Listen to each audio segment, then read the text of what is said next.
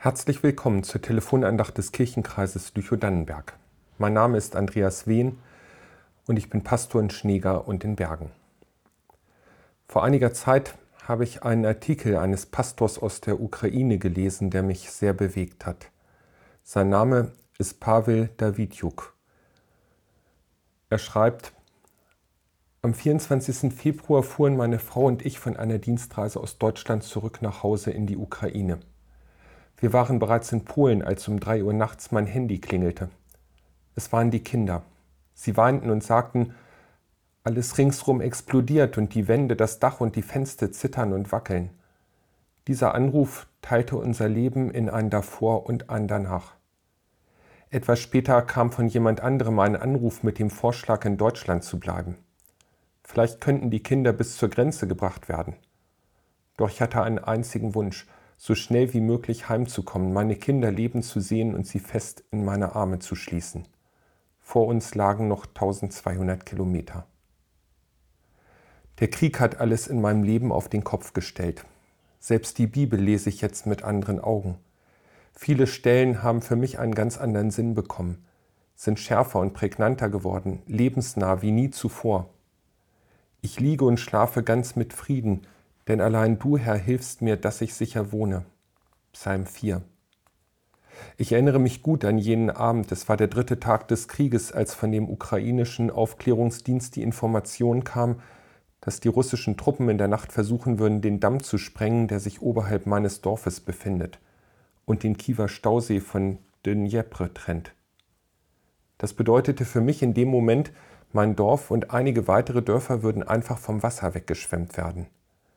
Wenn man mit solchen Gedanken ins Bett geht, nimmt man obigen Psalmvers ganz anders wahr. Gott sei Dank stellte sich am nächsten Morgen heraus, dass die beiden Raketen, die auf den Damm abgeschossen worden waren, von der Flugabwehr abgefangen werden konnten.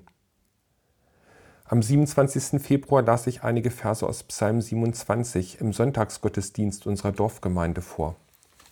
Es dauerte lang, bis ich den kurzen Abschnitt über die Lippen bekommen konnte. Tränen der Rührung schnürten mir die Kehle zu. Hören Sie mal, wie viel Hoffnung in diesen Versen steckt, wie tröstend und erquickend das klingt zu Explosionsgeräuschen von Artilleriesalven. Der Herr ist mein Licht und mein Heil. Vor wem sollte ich mich fürchten? Der Herr ist meines Lebens Kraft. Vor wem sollte mir grauen? Wenn die Übeltäter an mich wollen, um mich zu verschlingen, meine Widersacher und Feinde, sollen sie selber straucheln und fallen. Die Bibel hält echten Trost für uns bereit. Wenn sich auch ein Heer wider mich lagert, so fürchtet sich dennoch mein Herz nicht. Wenn sich Krieg wider mich erhebt, so verlasse ich mich auf ihn. Eines bitte ich vom Herrn. Was ist denn dieses eine? Was war denn so wichtig, dass David es unter solch schwierigen Umständen so sehr haben wollte? Das hätte ich gern, dass ich im Hause des Herrn bleiben könne mein Leben lang, zu schauen, die schönen Gottesdienste des Herrn und seinen Tempel zu betrachten. Viele Christen in der Ukraine können das zurzeit nicht. Viele sitzen seit Wochen in Kellern ohne Essen, Wasser, Strom und Heizung.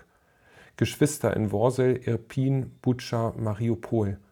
Sie können nicht in die Gemeinde gehen. Ihre Städte werden mit Raketen und Marschflugkörpern beschossen. Nie hätten wir gedacht, dass Tausende von Christen in der Ukraine diese Möglichkeit in der Gemeinde zu sein im Nu verlieren würden. Liebe Geschwister, verzeihen Sie mir, wenn meine Worte Sie verletzen oder Ihnen Unbehagen bereiten, aber mir gefällt das Ende von Psalm 55. Er spricht über eine Hoffnung, von der Menschen in der ganzen Ukraine derzeit leben, über die Hoffnung, dass Gott sein gerechtes Gericht halten wird. Und du, Gott, wirst sie hinunterstoßen in die tiefe Grube.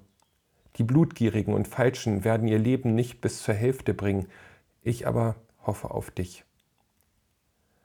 Dieser Psalm ist ein Gebet Davids, das uns in der Bibel überliefert worden ist. Aber es ist auch richtig für uns heute Menschen im Jahre 2022 dieses Gebet zu sprechen. Ich persönlich würde Putin gerne mit folgenden Worten aus der Schrift beten. Seiner Tage sollen wenige werden und sein Amt soll ein anderer empfangen. Aber wenn wir dann als Familie zusammen beten, ich habe drei Kinder und wir beten der Reihe nach, von der jüngsten bis zum ältesten, sagt Aljona, die mittlere Tochter, neulich zu Gott, Herr, bitte schenke, dass Putin sich bekehrt, dass er zum Glauben an dich kommt und einsieht, dass es schlecht ist, Menschen zu töten. Das hat mich dann überführt und ich weiß nicht mehr, wie man zurzeit richtig beten soll. Theoretisch wissen wir es natürlich alle und von hier, von Deutschland aus, fällt es auch etwas leichter, richtig zu beten, mit theologisch ausgewogenen Formulierungen. Aber wie sollen diejenigen richtig beten, die nach dem Beschuss mit Knochenbrüchen unter Ruinen liegen und vor sich hinsterben, weil der Beschuss nicht aufhört und niemand sie retten kann, so wie wir es jetzt in Mariupol erleben. Wie soll ein Vater beten, in dessen Armen das blutüberströmte Kind stirbt? Angesichts der gegenwärtigen Situation mag uns eine Tatsache als unlogisch erscheinen. Sie ist aber dennoch gewiss. Gott regiert. Kein Menschenleben, keine Situation und kein Millimeter ukrainischen Bodens gerät außer Kontrolle für keine einzige Sekunde. Es fällt uns schwer, das anzunehmen, was in unserem Land passiert. Es fällt uns schwer, es zu verstehen. Aber ich bin ganz sicher, Gott weiß, was er tut. Und vielleicht werden wir es noch zu unseren Lebzeiten verstehen, vielleicht aber auch erst in der Ewigkeit. Wenn Sie diese Zeilen lesen werden, liegt das Osterfest noch nicht lange zurück. Wir haben uns zu Ostern daran erinnert, zu welchem Preis unsere Errettung erkauft wurde. Es ist mir klar, dass Hass und Bitterkeit unser Leben zerstören. Auf beiden Seiten wird es viele Menschen geben, und es gibt sie jetzt schon, die jahrzehntelang einander hassen werden. Wie wichtig ist es nun, insbesondere für uns Christen zu verstehen, dass uns doch viel mehr vergeben wurde. Liebe Geschwister, es ist unsagbar schwer, aber mir ist klar, der Weg zur Heilung führt über die Vergebung über meine Unterordnung unter Gott. Unser Gott regiert. Er ist freundlich und gütig, auch wenn wir es nicht ganz verstehen. Es geschieht einzig und allein sein Wille. Lassen Sie uns nicht zweifeln an seiner Liebe und Gnade. Vertrauen wir ihm voll und ganz und hoffen auf ihn. Amen.